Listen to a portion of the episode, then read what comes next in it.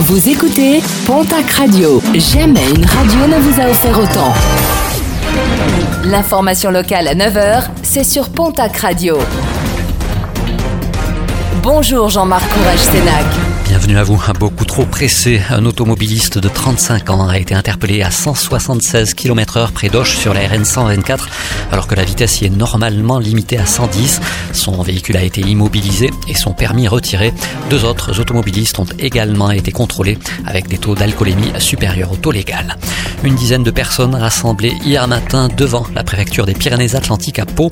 Un soutien à une mère de famille originaire du Daghestan expulsée de son logement avec son mari et ses deux enfants une famille a attendu euh, ce mardi à la préfecture, ce qui inquiète les manifestants. Une information révélée par nos confrères de la République des Pyrénées, la fondation Brigitte Bardot indique qu'elle va se constituer partie civile après la mort violente d'une cinquantaine d'animaux dans une ferme de Coiraz, poules, oies canards violemment massacrés. Acte de violence gratuite pour l'agriculteur qui a porté plainte. Les propos d'Aurore Berger mobilisent les aficionados. Club, association ou société taurine dénoncent les propos tenus par la porte-parole de la République en marche. Cette dernière avait émis mercredi dernier le souhait d'interdire la corrida aux mineurs.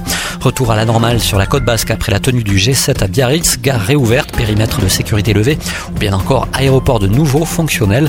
Un sommet qui a irrité les commerçants biarro, mais aussi du grand BAB avec un chiffre d'affaires en berne. À Dax, le procès des deux militants anti-G7 prévu hier dans le cadre d'une comparution immédiate a finalement été reporté au 9 septembre prochain. Militants suspectés d'avoir dégradé trois radars et posé des banderoles en faveur des Gilets jaunes et des Black Blocs. Libérés dans l'attente de leur jugement, ils ont toutefois été placés sous contrôle judiciaire. Les bons chiffres des animations estivales dans la région. À Pau, Estivoc a rassemblé pas moins de 40 000 personnes venues célébrer les cultures du Sud. À Tarbes, le festival Tarbes en Tango a de son côté enregistré une fréquentation en hausse de 10%. Et puis à Bagnères de Bigorre, la disparition d'une grande figure du sport avec le décès ce week-end de Guy Bartet.